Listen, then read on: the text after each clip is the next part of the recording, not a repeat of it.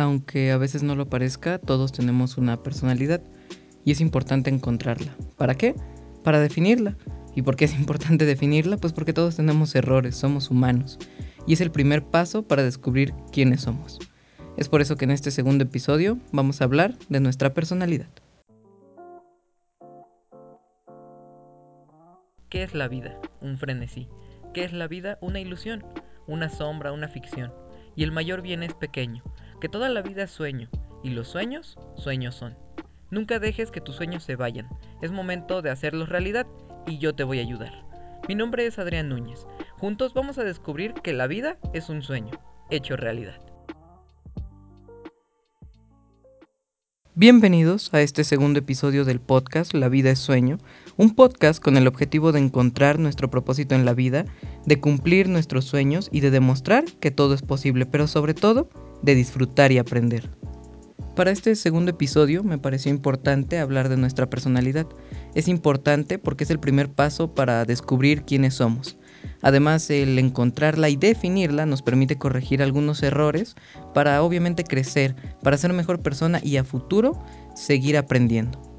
En este segundo episodio, primeramente vamos a definir qué es la personalidad, para así poder pasar a encontrar nuestra personalidad, porque a lo mejor, aunque nos sintamos vacíos, aunque de repente pensemos que, no tenemos o que no está muy bien definida, todos tenemos una personalidad.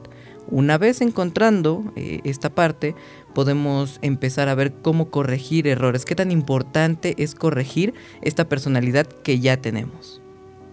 Comencemos entendiendo. La personalidad no son más que patrones constantes de sentimientos, comportamientos y pensamientos adoptados en la sociedad en la que nos desarrollamos. E, esto es importante porque e, en esta, esta definición nos ayuda a entender exactamente el siguiente paso, cómo lo vamos a encontrar. Porque ahora ya sabemos que son nuestros sentimientos, que son nuestros pensamientos y que son nuestros comportamientos, cómo actuamos, las ideas que tenemos, el cómo nos desarrollamos dentro de una sociedad. Entonces ya, sabemos qué es, ahora vamos a encontrarla. Y para esto eh, es muy importante hacer este ejercicio eh, en donde nos imaginemos en un contexto social, ¿no? Eh, en un contexto social me refiero a cuando estamos interactuando con más personas, a algún evento que nos haya marcado en, en nuestra vida, socialmente hablando, obviamente. ¿Por qué? Porque a partir de las siguientes preguntas vamos a encontrar nuestra personalidad. Entonces, a ver, ya nos imaginamos en ese problema, en ese contexto social. La primera pregunta que nos vamos a hacer es ¿cómo me hace sentir? Ok, tal vez no seamos muy expresivos con nuestros sentimientos hacia terceras personas, pero es bien importante ser expresivos con nuestros sentimientos hacia nosotros. A nosotros no nos tenemos que ocultar nada. Entonces, imaginándonos en este contexto social, ¿cómo me hace sentir esta situación? Así definimos nuestros sentimientos. La segunda pregunta es cómo actúo ante este mismo suceso. Esto nos permite entender nuestro comportamiento. ¿Qué fue lo primero que hice? ¿Qué, fue, ¿Cuáles fueron mis acciones tal cual ante este suceso que, a lo mejor nos abrumó en ese momento? Y la tercera pregunta es cuáles son mis primeras ideas al estar en este conflicto social. Eh, aunque no sean las ideas correctas, aunque no sean este pues no es que hayan ideas incorrectas, pero aunque no sean ideas que más adelante llevemos a la práctica, aún así es bien importante saber cuáles son estas primeras ideas que tengo. Y así definimos el último punto, que son nuestros pensamientos, cómo pienso en estos conflictos sociales. Tal vez de, primera instancia este ejercicio eh, es un poquito difícil para realmente encontrar nuestra personalidad, pero es nada más para que se den una idea y para que tengan presentes las tres preguntas clave, porque esto lo vamos a ir adaptando conforme avancemos en nuestra vida, porque en este momento no vamos a encontrar nuestra personalidad, es entendible, es algo que lleva tiempo, pero es importante eh, estas claves. Número uno, las preguntas las vamos a aplicar a un conflicto social, las vamos a aplicar en situaciones en donde tengamos que convivir. ¿Por qué? Porque ahí, eh, precisamente en la convivencia, es donde se desata nuestra personalidad y donde la encontraremos. Es bien importante mencionar que debemos de ser realistas. En esta búsqueda posiblemente eh, es, sí, muy, muy, muy, muy probable que encontremos aspectos con los que no nos sintamos cómodos con nosotros mismos.